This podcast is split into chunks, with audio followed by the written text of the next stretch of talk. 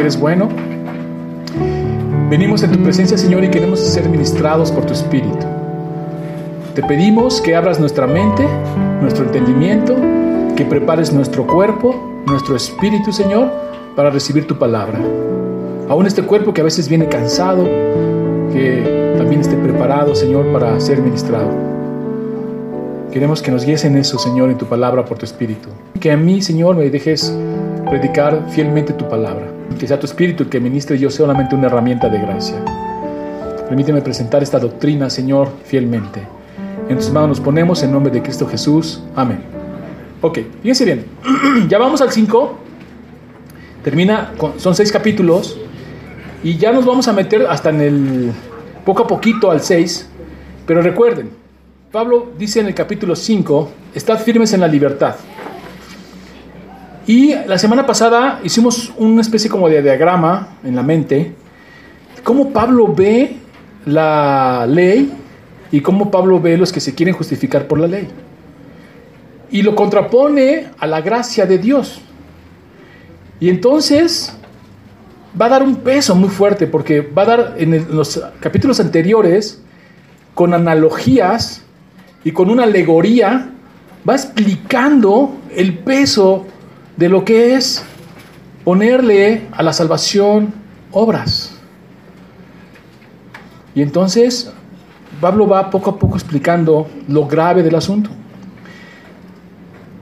Y aquí lo que está en juego, hermanos, no, como lo dijimos la semana pasada, y Pablo lo va a presentar, no es una cuestión de opinión.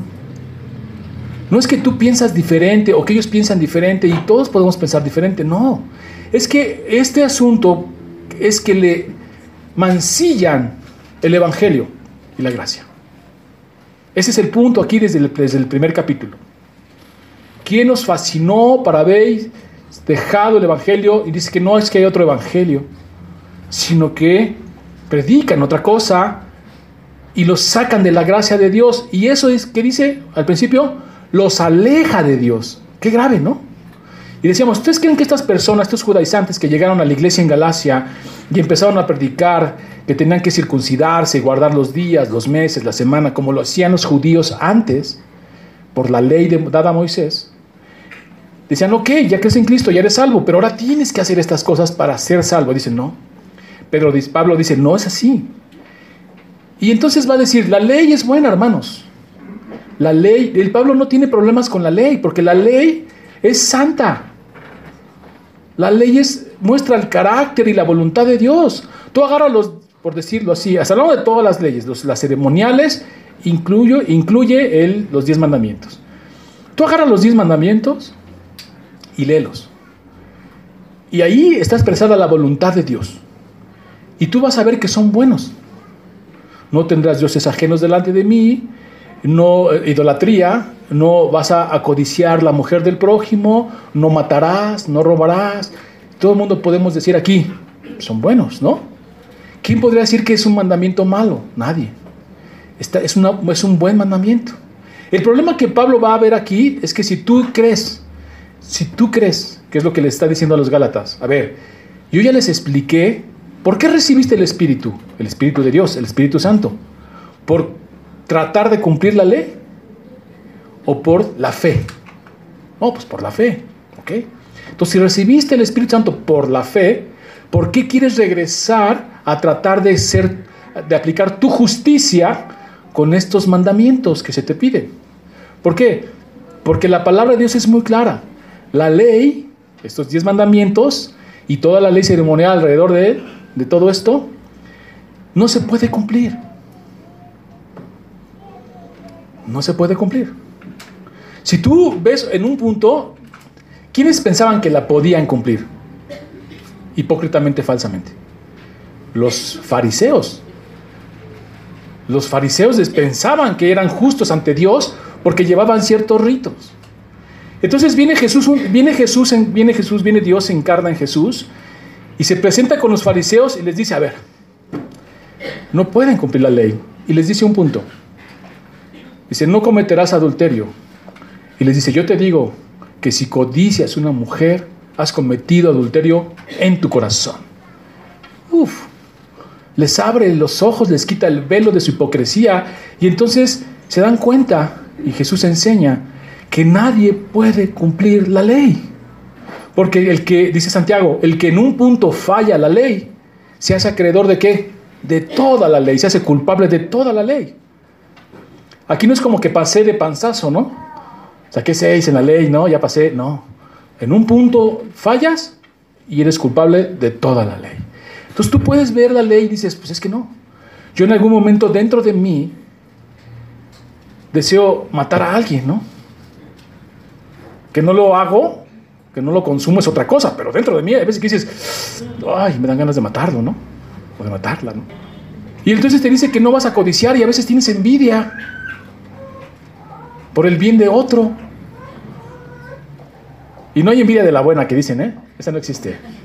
No nos engañemos. Tuve envidia de la buena. No envidies envidia, es mala y está en tu corazón. Entonces esta ley, que es la que Pablo está peleando, está diciendo, la ley es buena, hermanos. Pero cuando tú quieres justificarte, pararte de frente al Señor y decir, Señor, he cumplido tus mandamientos, como el joven rico, ¿se acuerdan? Que llegó a Jesús y le dijo, he cumplido la ley, pero nunca se gozó en cumplirla. Y cuando Jesús lo confronta realmente a su pecado de codicia, le dice, ok, qué bueno, bien has hecho.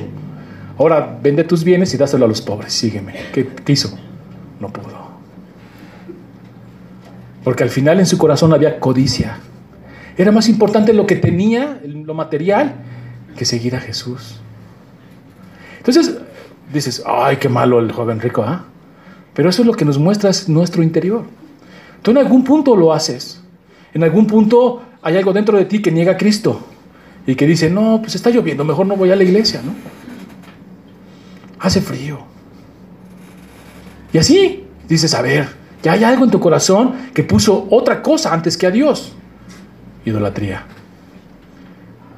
Pero fue un día, pero no pudiste cumplir la ley. Y entonces, ¿qué hacemos si no se puede cumplir la ley? Estamos condenados. Por cuanto todos pecaron, están destituidos de la gloria de Dios, todos merecemos morir. Pero Dios en su misericordia, en su gracia, que es lo que Pablo le está diciendo, que ya les enseñó, que ya les mostró, que ya los, los instruyó, por eso está enojado, y les presentó a Cristo crucificado y por la justicia de Cristo, tú y yo podemos presentarnos delante de Dios. Si no fuera por la justicia de Cristo, lo único que saldría sería fuego consumidor. Nos mataría ahí en ese instante, porque no puede nadie presentarse al Señor con pecado.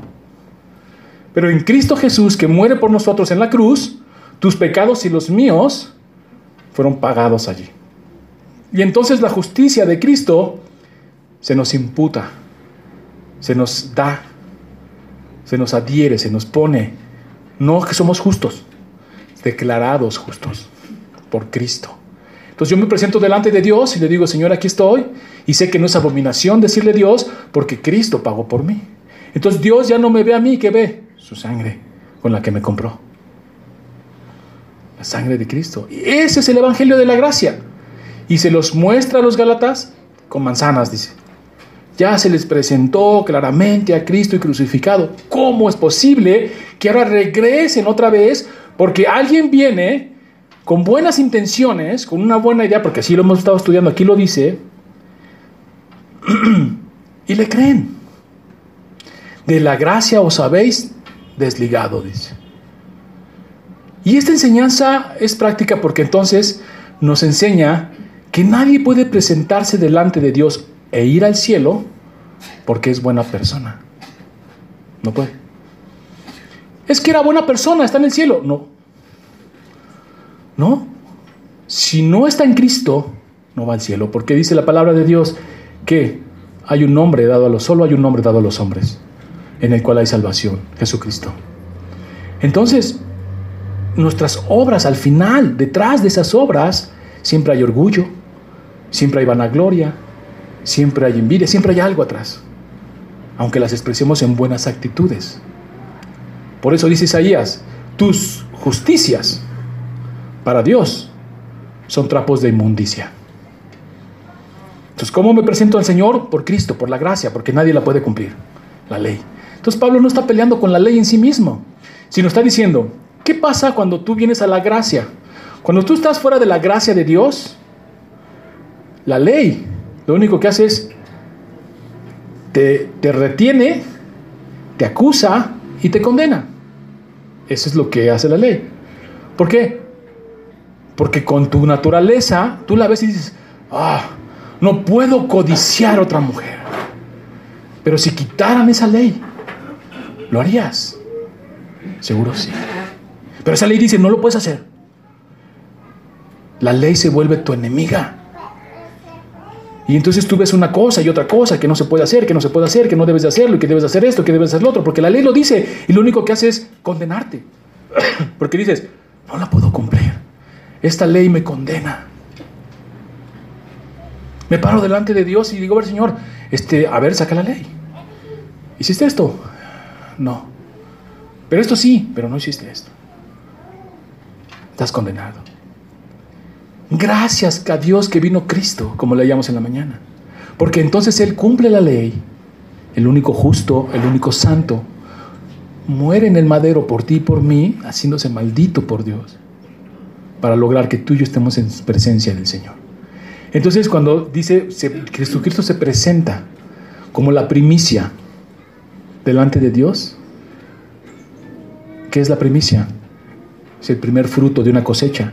Y entonces dice, aquí está la primicia, es Cristo. Y Dios dice, ok, en esta primicia bendigo toda la cosecha, que somos nosotros. Qué hermoso, ¿no? Entonces somos declarados justos, pero no lo somos, no lo somos. Se nos declara por la justicia de Cristo. Esa es la gracia. ¿Por qué te quieres salir de allí?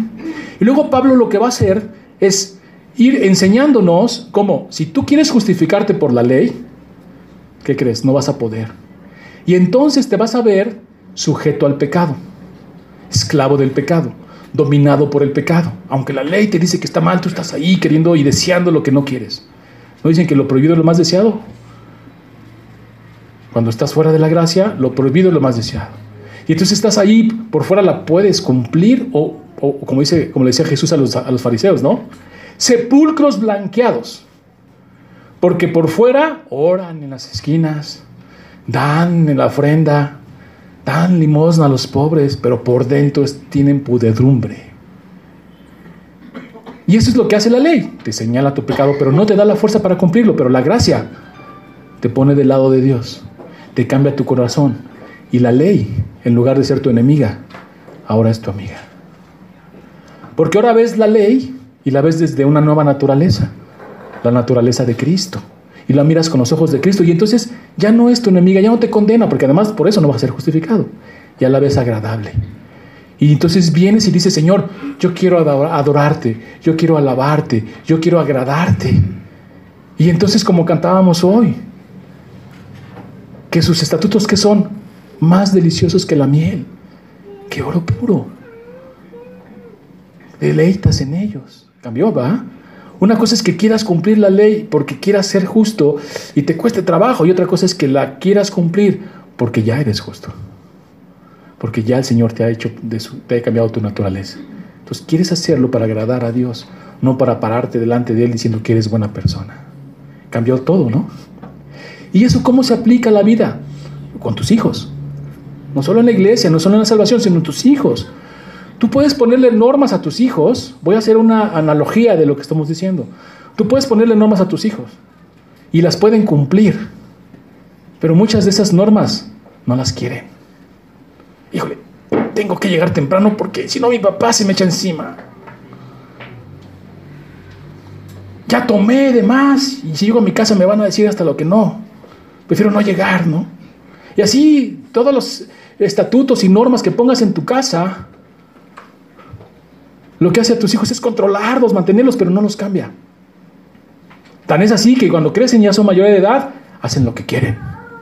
Y se les olvidó todo lo que les enseñaste. ¿Y qué dices? Pero si yo lo crié en la justicia, en el orden, con disciplina. Y vean nada más.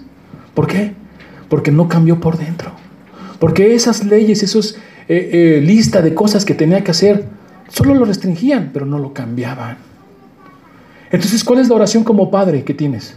Señor, transforma a mi hijo, a mi hija. Cámbialo. Y entonces tú ves cómo Dios toca su corazón y cambia y ellos quieren agradarte. Y ya no llegan temprano porque si no les vas a decir algo, sino porque te aman, sino porque no quieren hacerte entristecerte. Ya no hacen cosas porque tú se los prohibiste, sino porque saben que es lo mejor que pueden hacer para agradarte y estar bien contigo. Y eso es lo mismo. Es lo que dice, bueno, ¿qué, ¿qué, es lo que quieres? ¿Una ley que te restrinja o un cambio de corazón que ame hacer esa ley? Y eso es lo que Pablo les enseñó a los Gálatas. Y entonces con toda esta teología que hemos visto, vamos al capítulo 5, versículo 13. Voy a regresarme tantito para ir hilando todo lo demás. Fíjense lo que dice Pablo. Ya estamos en la parte práctica de toda esta teología que hemos venido enseñando. Dice así, porque vosotros hermanos a libertad fuiste llamados, solamente que no uséis la libertad como ocasión para la carne, sino servíos por amor los unos a los otros.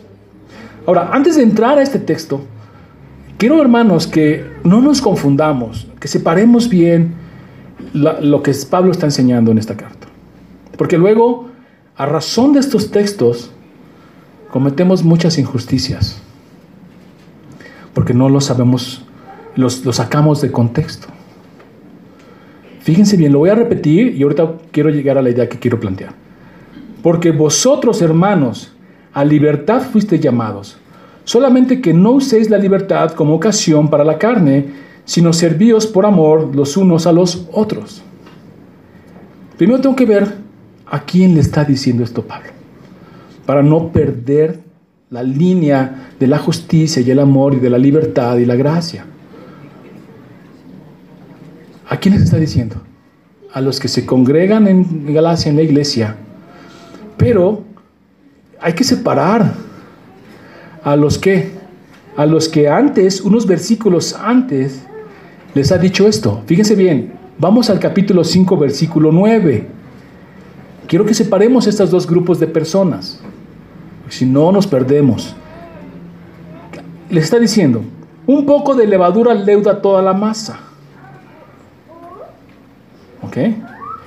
Y luego a esas personas que están contaminando la iglesia, metiendo doctrina falsa en la iglesia, fariseísmo, legalismo, les dice, son levadura, leuda la masa.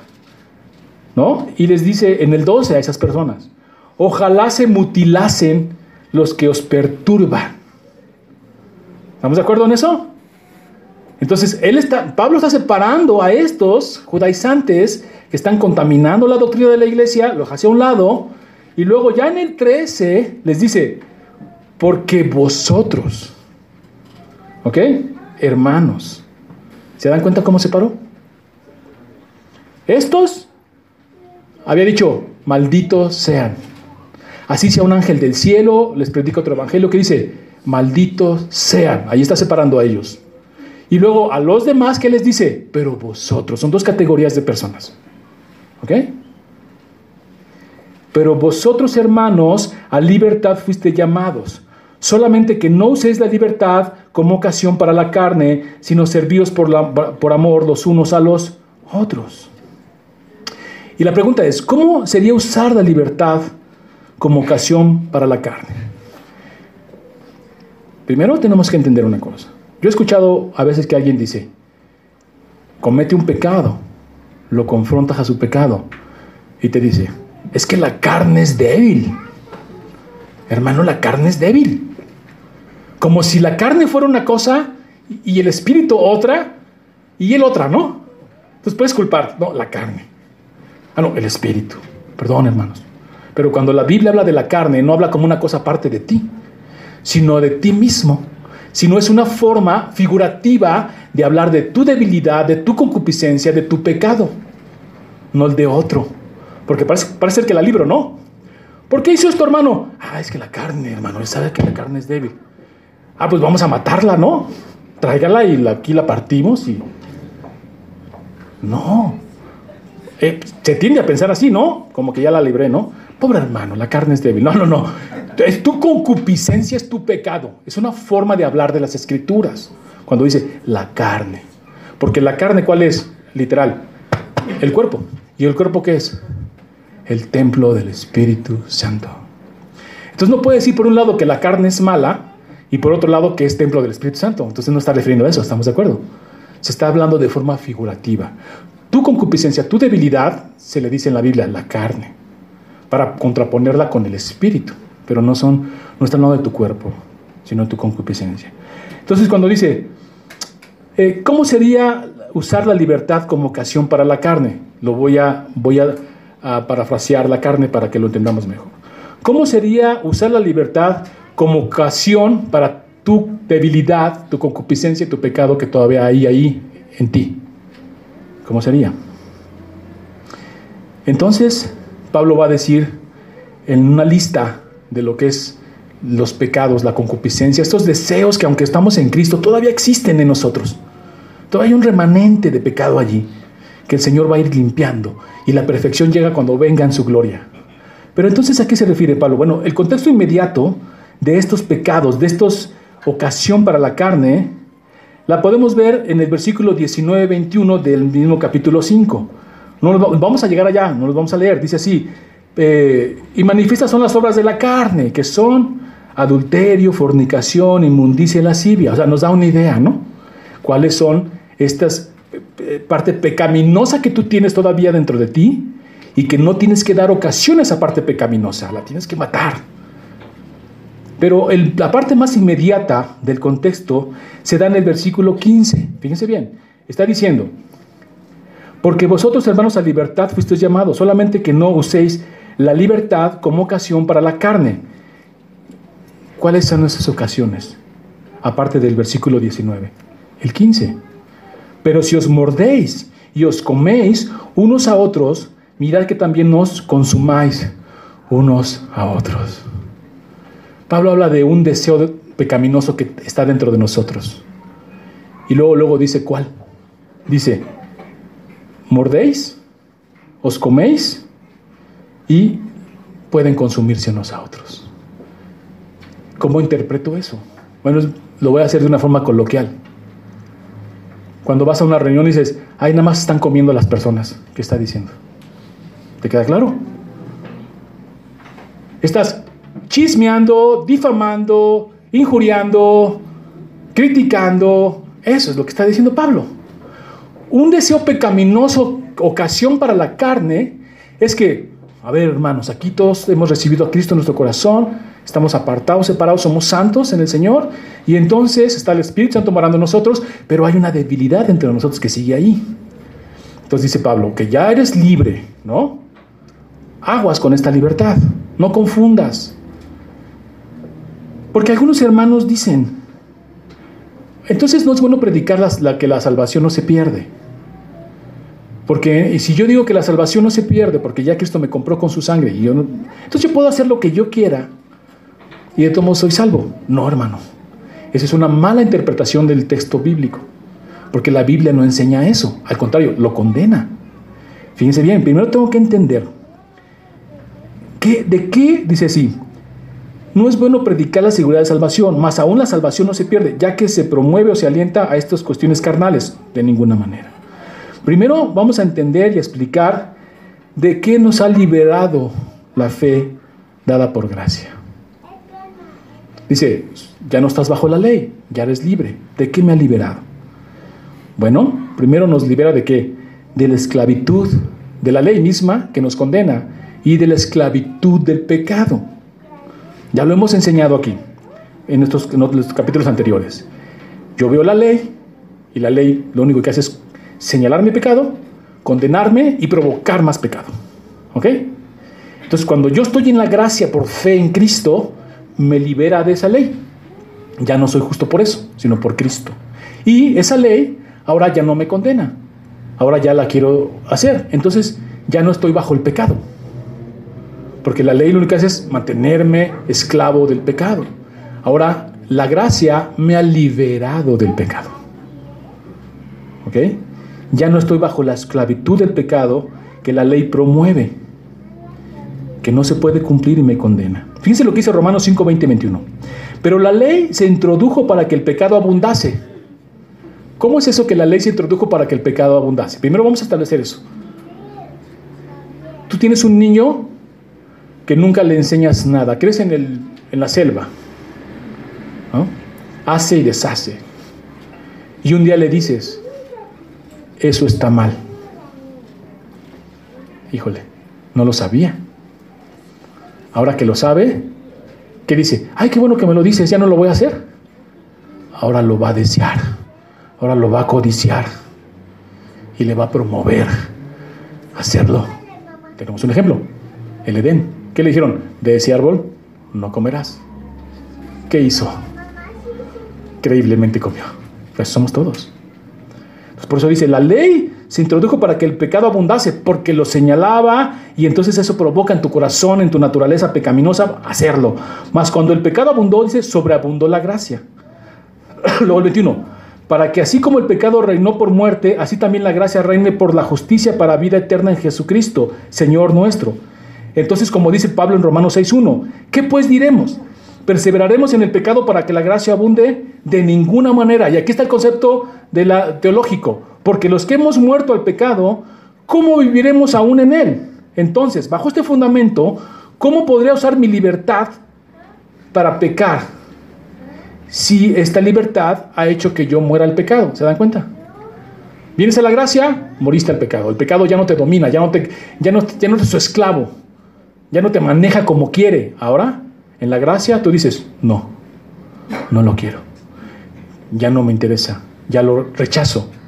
Entonces, es imposible que si tú estás en la gracia, desees pecar y te dejes dominar por el pecado, porque has muerto al pecado, ya no eres esclavo del pecado. Antes sí, es que no hago lo que quiero, ¿no? Y te sacude el pecado, ahora ya dices, no, ahora en la gracia ya no lo quiero, ya, te, ya, ya puedes no pecar, y antes no. De otra manera, si no es así, si yo sigo queriendo pecar y pecando por pecar, entonces ni he muerto al pecado, sigo bajo la ley y no estoy bajo la gracia. ¿Se dan cuenta? Entonces, predicar que la salvación no se pierde no quiere decir que te promueva a hacer pecado. Al contrario, es que has muerto al pecado y ya no lo quieres. Y eso es el Evangelio. Pero gracias a Cristo nuestro Señor, que por la fe he alcanzado la libertad y la justicia, no mi justicia, sino la de Cristo. Ahora vean lo que dice Pablo. Sigamos en Gálatas. Ya quedamos, que nos dice, pero porque vosotros hermanos a libertad fuiste llamados, solamente que no uses la libertad como ocasión para la carne. ¿Por qué? Porque si la usas, entonces no estás bajo la gracia. Una cosa lleva a la otra. Si estás en Cristo y el Espíritu Santo mora en ti y ya no estás bajo la ley y no te condena y no eres esclavo del pecado, ya no vas a querer pecar. ¿Que vas a pecar? Sí. ¿Que vas a tropezar? Sí, porque no somos perfectos. Pero ya no lo vas a practicar, ya no lo vas a anhelar y desear, y ya no lo vas a hacer como sin nada. Ya la gracia que hay en ti te va a decir, está mal, no lo hagas. Luego dice, sí, porque vosotros hermanos a libertad fuiste llamados, solamente que no uséis la libertad como ocasión para la carne, sino servíos por amor los unos a los otros. En el capítulo, dice Pablo, en contraposición, dice el mismo verso 13, que nos sirvamos por amor. Y entonces, si tú sirves por amor, no vas a cometer lo que dice el 15. Mordéis, os coméis unos a otros. ¿Se dan cuenta qué está diciendo? Si tú amas al hermano, no vas a permitir que esta parte débil de tu cuerpo te domine. Entonces, lejos de criticarlo, lejos de chismearlo, lejos de injuriarlo, lejos de, eh, bueno, todo lo que quieras poner de ese término, lo vas a amar. Eso es lo que está diciendo. Si estás en el Espíritu, no puedes hacer cosas de la carne que son comeos, criticaos, chismeaos, todo ese tipo de cosas. Sino servíos por amor unos al otro. Y el amor es el opuesto a la carne. ¿Por qué? Fíjense, somos un ser de tres cosas, ¿no? Cuerpo, alma y espíritu. Un ser. No son tres seres. Somos un ser compuesto así. Dentro de mí hay una parte pecaminosa todavía que quiere, pero ya gracias a Dios ya no me domina. Criticar, chismear, injuriar, poner falso testimonio, etc. Pero por otro lado tengo el espíritu, el amor. Y el amor es opuesto a la carne, porque viene del espíritu. Entonces el espíritu es, es opuesto a la carne. Y no habla de tu espíritu, lo dice en mayúscula, del Espíritu Santo. O sea, el Espíritu Santo que mora en mí hoy, que he venido a Cristo, va a ver mi debilidad todavía dentro de mí y no lo va a permitir. O sea, no estoy solo en esta lucha contra la carne. No es como que, ay, tengo deseos carnales eh, de pecar, de eh, cometer adulterio, de injuriar, de chismear, etcétera. ¿Y qué hago? No puedo, Señor. No, porque ya te di mi espíritu. Mi Espíritu Santo mora en ti. Y esto se opone a esto. Pero como ya no eres esclavo del pecado, ahora andas conforme al Espíritu Santo. Dejas que te domine, que te obre. El amor es lo opuesto a la carne. Los deseos de la carne se, ponen, eh, se contraponen al Espíritu. Fíjense lo que dice el 17 de este mismo capítulo. Dice, porque el deseo de la carne es contra el Espíritu y el del Espíritu es contra la carne, y estos se oponen entre sí para que no hagáis lo que queráis. Si tú dices, ah, es que no lo puedo evitar, hermano, yo soy así, así he sido y así me voy a morir, no estás en el Espíritu. Porque el Espíritu Santo no permite eso. Porque cuando venimos a Cristo, nuevas que criaturas somos. Las cosas viejas pasaron y aquí son hechas todas nuevas. No hay excusa. A menos que no tengas al Espíritu Santo. Entonces sí. Y no es una excusa porque ante el Señor no te vas a excusar. Entonces aquí se dan cuenta de lo que está hablando Pablo. Dice así, el primer punto es en el fruto del Espíritu es el amor. Fíjense lo que dice Gálatas 5:22. Mas el fruto del Espíritu es amor, gozo, paz, paciencia, benignidad, bondad, fe, mansedumbre, templanza. Contra tales cosas no hay ley. ¿Cuál es el primer punto? El amor. Por eso Pablo va a decir aquí el 14, porque toda la ley en esta sola palabra se cumple. Amarás a tu prójimo como a ti mismo. Si tú amas a tu prójimo como a ti mismo, ¿de dónde vino ese amor? No viene de ti. Viene del Espíritu Santo que mora en ti. Porque una de las características del resultado de que mora en ti es amar. Entonces Pablo está diciendo que se van a servir, sírvanse con el fundamento del amor. Porque si no la carne, que todavía hay en ustedes, esa debilidad, van a empezar a chismearse, a difamarse, a hacerse cosas unos a otros. Y dice ah, consumáis. No solo cuando lo piensas o lo sientes, sino cuando lo haces, cuando lo consumas. Puede llevarte a ese propósito. Pero en el amor no hay ley, porque se cumple por sí misma. Entonces tú amas a tu hermano y no vas a hacer nada de estas cosas. Ahora dice Pablo, servíos por amor los unos a los otros. Pablo va a dar en el contexto inmediato con referencia a la ocasión de la carne en relación al servicio de los hermanos. Fíjense bien, no está diciendo, eh, dice, no solamente que no uséis en el 13 la libertad como ocasión para la carne, sino servíos por amor. Pablo pudo haber evitado decir servíos y pudo haber dicho, ámense, ¿no? Hermanos, no den ocasión a la carne, ámense unos a otros. Pero lo que dice Pablo es muy interesante, dice, servíos por amor. Eso es eclesiástico y también se puede llevar a la vida personal. ¿Por qué? Porque le está hablando, ya dijimos, no a los malditos, no a los que les dice que ojalá se mutilasen, esos ya los dejó a un lado, esos ya los condenó, ya los maldijo porque los maldice, sino a los demás y les dice, ok, servíos.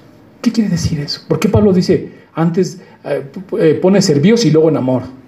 Pudo haber hecho ámense, pero dijo servíos. Está hablando de los dones. Está hablando de los dones de la iglesia. Si a mí me dice ahorita, a ver, Roosevelt, tú sirve a los hermanos en amor. Está hablando de mi don que me dio. Y todos tenemos un don o varios dones. Pero si tú ejercitas tu don en la iglesia sin la base del amor, el conocimiento envanece, mas el amor edifica. Te vas a hacer soberbio, orgulloso, no te interesa el hermano, lo que te interesa es tú exaltarte, que tu don sea visto. Y entonces eso es un gran peligro. Y Pablo dice, sirve al hermano en la base del amor. Porque como dice Corintios 13, sin amor, ¿qué dice? Todos tus dones, porque recuerden cómo está Corintios 13, en medio del 12 y del 14, que son dones. dice, ok, aquí hay dones y dones y dones. Y les dice a los, a los de Corintios, ningún don nos falta. Es una iglesia llena de dones, no les falta ninguno. Pero si no aman, eres como un metal que hace ruido y nada más. Si no amas, en la medida que ejercitas el don, va a haber conflicto, va a haber envidia, va a haber eh, una serie de cosas de la carne. Y no andas conforme al Espíritu. Y entonces sí, a la hora de ejercitar tu don, no es perfecto. Porque todo don ejercitado en el amor se hace correcta mente. Y ese es un fundamento inclusive para tu propia vida. Dios te dio dones y talentos. Vamos a dejarlo en dones. Te dio dones. Si no amas, lee Corintios 13 y dice, puedes dar tu cuerpo para ser quemado, tu dinero a los pobres. Puedes hacer muchísimas cosas. Pero si no amas, ¿qué dice? No sirve de nada. Eres como un metal que retiñe y nada más. Si nosotros en la iglesia tenemos dones y no los ejercitamos en esta base, solo vamos a hacer ruido. Y dentro de eso va a haber conflicto, envidia. Y entonces, como dice Pablo, os mordéis y os coméis unos a otros. Hay envidia, hay celo, hay contienda. Por eso es interesante cómo lo dice, ¿no?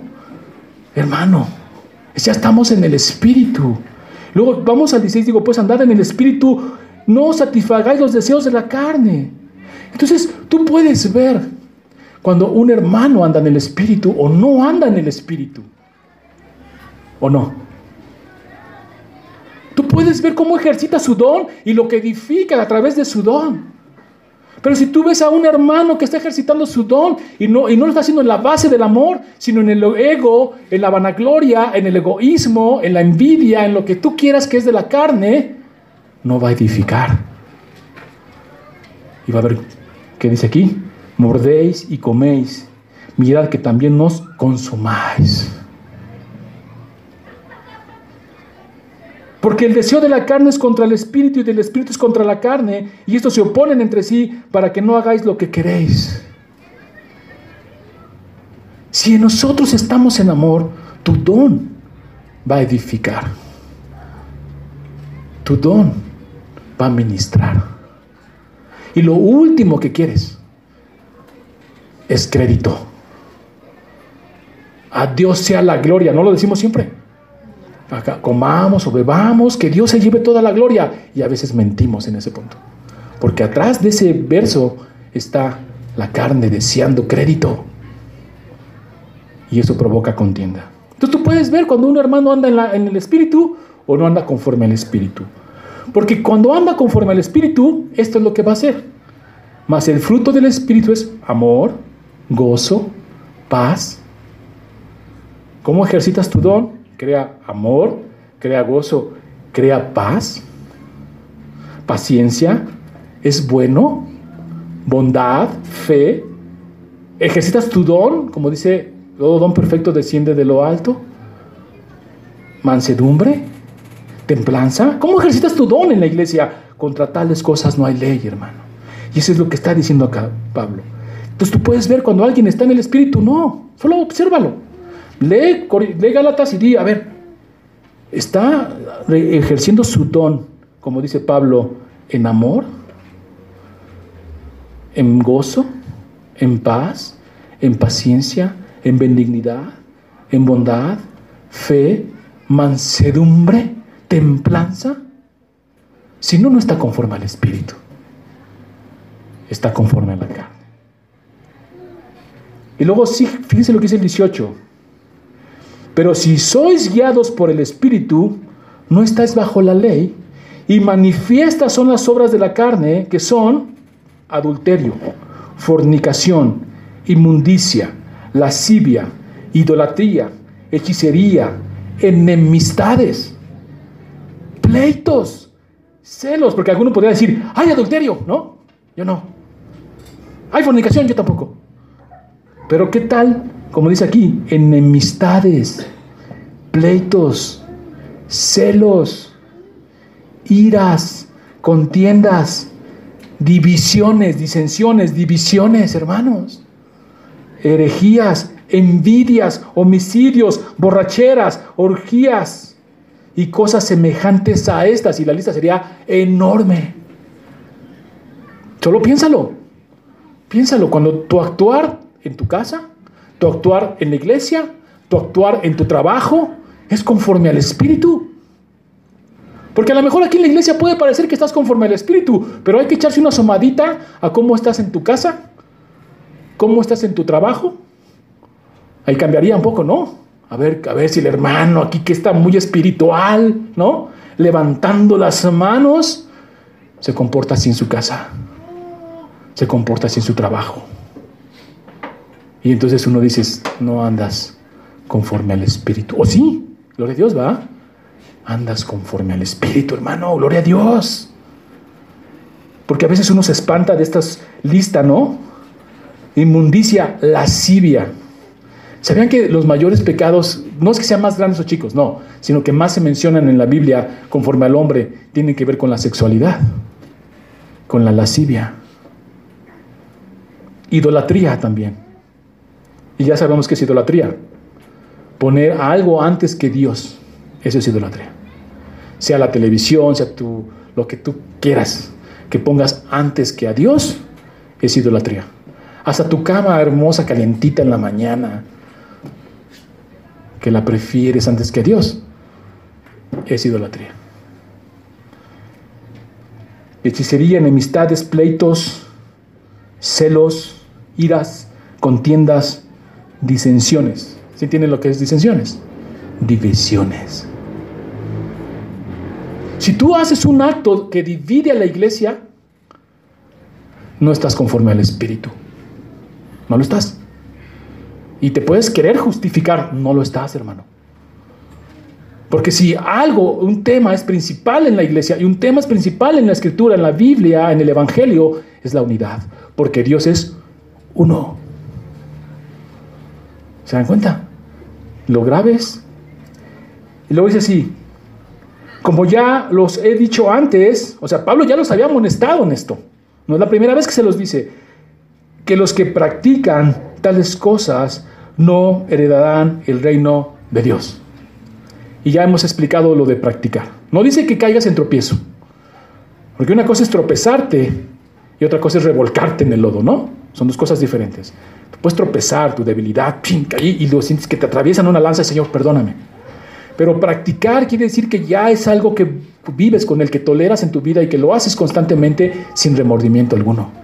Dice, estos, y los saca, los saca completamente de la gracia. ¿eh? Dice, estos no heredarán el reino de Dios, no son salvos. Porque los que son salvos y el Espíritu Santo mora en su corazón, estas cosas, dice, no están en su vida. Lucha contra estas cosas. Mas el fruto del Espíritu es amor, gozo, paz, paciencia, benignidad. Contrapone ya el Espíritu contra la carne. Pero los que son de Cristo, aquí está la separación. Ya dijo, estos que están conforme a la carne y lo practican, no son salvos. Pero los que dice, pero los que son de Cristo han crucificado la carne con sus pasiones y deseos. Miren, voy a hacerlo un poquito más gráfico.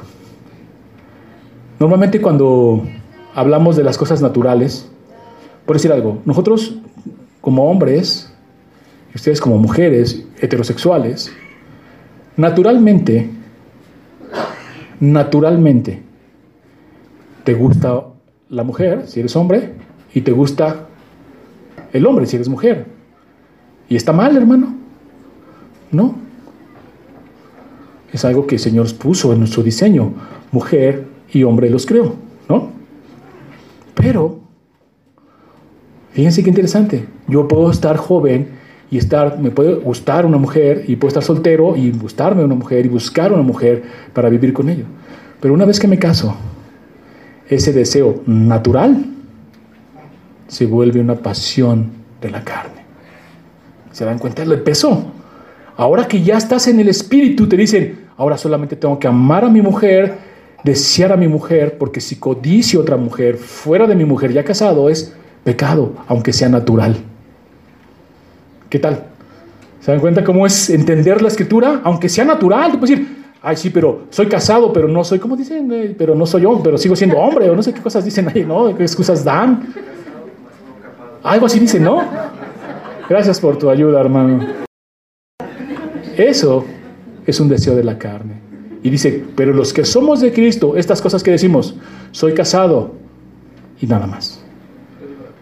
Y este deseo carnal lo, clavo en la cruz, en Cristo, y se acabó. Y entonces no codicio otra mujer. Hermano, pero siempre hay algo ahí. Evítalo. Huye, como le dijo Pablo a Timoteo. ¿Qué le dijo Pablo a Timoteo? Huye de las pasiones. Dijo, confróntalas. No dijo, no, huye. Córrele, porque son fuertes. Huye de las pasiones juveniles. Entonces uno puede ir viendo esto, como Pablo pone ya en contraposición la gracia de Dios, ¿no? La ley y el pecado, la gracia y la libertad. Pues dice, pero no nos hagamos. Esta libertad no es para que hagas lo que quieras. Esta libertad es del pecado.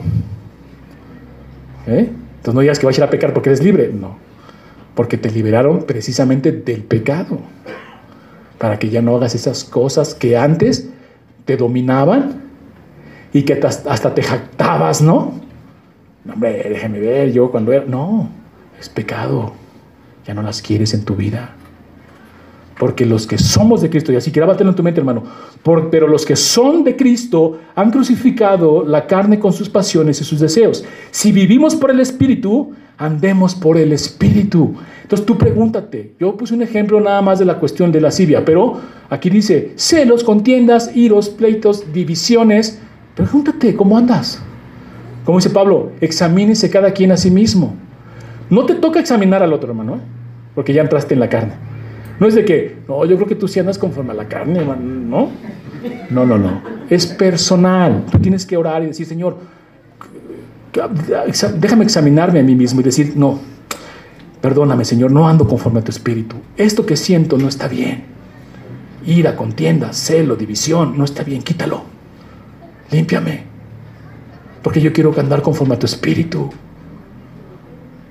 Yo quiero, no solo en la iglesia, con la comunión de los santos, sino allá afuera, en mi trabajo, en la escuela, con mi, con mi comunidad, reflejar que soy del espíritu. Y es una gran lucha, hermanos, del espíritu contra la carne. Pero ¿quién debe de ganar? Conforme a la escritura, conforme a la teología, el espíritu. Dice así, andemos, no nos hagamos, y otra lista, hermanos, otra lista. No, no acaba ahí. No nos hagamos vanagloriosos. ¿Qué es vanaglorioso? Que quieres crédito, ¿no? Hoy, ¿te fijaste? Ahora que yo me encargo de esto, ve cómo está. ¿No? Creció. Ahora yo soy el líder de los jóvenes o líderes varones, o yo soy el que llevo el... Ay, hoy desde que yo soy pastor he crecido la iglesia. Como dice Pablo, ¿qué tienes que no se te haya dado? Y si se te dio, porque ¿qué tenemos que no se nos haya dado? Nada. Todo se nos dio, todo es por gracia. Entonces dice Pablo, ok, y si se te dio, ¿por qué te jactas? ¿Por qué te vanaglorías? Ay, miren, yo no tienes nada, somos sirvientes sirvientes. No nos hagamos vanagloriosos y luego fíjense bien, irritándonos unos a otros, envidiándonos unos a otros. Porque si ya clavaste todo eso en la, en la, cruz, en Cristo, y ya, no, ya nace en el Espíritu, pues no vas a querer gloria que te reconozcan algo. Porque luego cuando te dan las gracias, ¿qué dices? Gracias a Dios, ¿no? Se oye muy espiritual, muy conforme al espíritu. Pero si queremos escarbarle un poquito adentro de ese dicho, o esa cita bíblica que hiciste, es cuando no te dan las gracias. ¿Qué dices? Ni las gracias me dio. Entonces no es honesto. No, tú haces el bien, te den las gracias o no te las den. ¿No? Porque andas conforme al Espíritu y no quieres nada de vanagloria. No te interesa que Dios se lleve la gloria. ¿No? Como esos recuerdos que dicen, alguien me bendijo y no sé ni cómo se llama. Eso es llevarse la gloria al Señor. ¿No? O tú bendices a alguien y dice, ¿cómo te llamas? Mm. Dale gracias a Dios, ¿no? No es importante mi nombre. Eso es una realidad. Y dice, envidiándonos unos a otros. Además, envidia, hermanos. Tengo dos minutos para explicar la envidia. Bueno, la verdad es que la envidia no se puede explicar. Es locura. Es locura. O sea, es algo, como dice aquí Pablo, de la carne, del pecado, de la caída del hombre, que no tiene un razonamiento. O sea, ¿por qué te va a dar coraje que alguien le vaya bien? Está loco, de loco, ¿no? O sea, está demencial. ¿Por qué te va a dar coraje que alguien tenga y tú no tengas? O sea, la envidia es algo que no podemos explicar. Solamente atribuírsela al pecado. Porque es locura. O sea, yo sí puedo a lo mejor explicar el enojo, la ira, sí, ¿no? Pero la envidia. Que tú desees lo que el otro tiene, también es idolatría. Y dice, envidiándonos unos a otros. Y lo voy a dejar hasta ahí porque fíjense lo que, cómo sigue el 6. Se que, que los capítulos fueron agregados después. La Biblia no se escribió así originalmente. Es una carta que se le completa, ¿no? Hermanos, si alguno fuere sorprendido en alguna falta, vosotros que sois espirituales, fíjense bien, restaurarle con espíritu de mansedumbre, considerándote a ti mismo, no sea que tú también seas tentado. ¿Ok? Este es un texto intercristiano. Por eso es importante separar lo que Dios, lo que Pablo está diciendo sobre los que se deben de mutilar, los que ya maldijo, sobre los hermanos. Aquí dice, a ver, fíjense cómo trata Pablo en su peso los diferentes eh, conflictos de la iglesia. Si es doctrinal, ¡pum! hereje. Si es carnal, que dice, mm, luchemos contra eso en el espíritu. Entonces, si tú ves que un hermano está luchando con su lascivia, con Basil le dices, ¿qué dice aquí? Hermano, si alguno fuere sorprendido en alguna falta de todo lo que ya se dijo, ¿no? Digo, no tiene caso volver a repetir, ¿o sí? Todo lo que ya se dijo, vosotros, digamos, más déjame poner un punto, digamos que alguien está sorprendido, como dice aquí, con celos, con iras, contiendas y divisiones. ¿No? ¿Qué dice? Si es sorprendido en esa falta, dice, vosotros que sois espirituales, restauradle con espíritu de mansedumbre, considerándote a ti mismo, no sea que tú también seas tentado. Hay un texto paralelo a esto. No dice que no le digas nada, ¿o sí? Dice que le digas, pero que te consideres a ti mismo. ¿Qué texto se les viene a la mente? Si tú ves la paja en el ojo de tu hermano, ¿qué dice? Antes de quitársela antes de que vayas ahí a quitársela, sácate la viga que tienes en el tuyo. O sea, considérate tú, como dice aquí, primero, tú que eres espiritual, considérate tú. Considérate. No dice que ya no se la saques. Dice, sácate tu viga y luego sácale la paja. No dice, si descubres que hay una, hay una viga en ti, que no dice el texto, pues mejor vete por ahí, ¿no? O sea, es como que, ¿no? Como que no pasó nada y te vas por allá, porque tienes una bigota. Dice, no, no, no, sácate la viga confróntate tu propio pecado, quítate la viga y entonces sí, vas y le sacas la paja al hermano de su ojo. ¿Por qué es paralelo? Porque aquí dice, con espíritu de mansedumbre. ¿Cómo yo le puedo sacar la paja a mi hermano con un espíritu de mansedumbre? Una vez que te ha sacado la viga, hermano, te va a doler. Imagínate una viga en tu ojo, ¿no te dolería? Entonces, como ya te dolió la viga y te dolió muchísimo, cuando ves la paja en el, en el ojo del hermano, ¿qué dices? híjole hermano, se te está haciendo una viga como a mí se me hizo y duele muchísimo. Yo quiero invitarte a que me dejes quitarte esa paja, porque si no, cuando sea una viga como la mía y te la saques, te va a doler. Déjame evitarte ese dolor. ¿Se dan cuenta? El espíritu de mansedumbre. Ahora, un ejemplo práctico es como cuando tú ves, tú caes en un error. Pensemos en los hijos, ¿no? Cometiste un error de disciplina en tus hijos. Y eso ocasionó un problema grave mayor. Y que a la hora que lo confrontaste, ah, te dolió. Si hubieras podido, te lo hubieras evitado, pero no hay manera, porque se te hizo una viga, tu error. Y entonces tú le dices, no sé, el celular, pensemos. Le dejas el celular a temprana edad, que no deben de tener celular a temprana edad, si ni de grandes lo sabemos usar. Y entonces ves que ahí hay cosas que no están bien. Imágenes, páginas, conversaciones entre unos y otros que, que degradan. Y tú dices, ¿por qué le dejé el celular tan chiquita? Se te hizo una viga, ¿no? Y entonces tomas disciplina en eso, remedio en eso, te sacas la viga, te duele hasta el corazón. Y entonces ves que un hermano está cometiendo el mismo error. No vas y dices, ah, ah, mira. No, vas y le dices, hermano, yo cometí ese error. Ya me saqué mi viga y me dolió. No permitas que te pase a ti. Con espíritu de mansedumbre, porque ya lo viviste, porque ya te dolió. Y eso es lo que está diciendo aquí considerándote a ti mismo, no sea que tú también seas tentado. Vamos a dejarlo allí, dice, sobrellevar las cargas los unos a los otros, pero como es una misma carta, lo vamos a dejar hasta la semana que entra, para ver cómo es que Pablo nos dice que podemos obrar en amor en la comunión de los santos, porque recuerden, el contexto es una iglesia, se le escribió a una iglesia. De ahí nosotros lo trasladamos a nuestra vida personal, pero el primer contexto inmediato es la iglesia. Lo que yo haga aquí que sea para la gloria del Señor. Enamora a mis hermanos. Amén. Oremos. Señor, te damos gracias por este tiempo. En tus manos nos ponemos, Señor, para que el Espíritu Santo que mora en nosotros, tu Espíritu, Señor, obre con poder y podamos ya dejar esa carne que hemos clavado ahí en la cruz por tu sacrificio y que ya tenemos el poder en tu Espíritu de que no nos domine. Ya no somos sus esclavos, que puede hacer con nosotros lo que se le antoje y llevarnos a pecar y más pecar y más pecar conforme a la ley, sino estamos en la gracia, en tu espíritu, que nos da el poder y la libertad de ese mismo pecado, Señor, que ya no queremos. Bendícenos, en tus manos ponemos, en nombre de Cristo Jesús.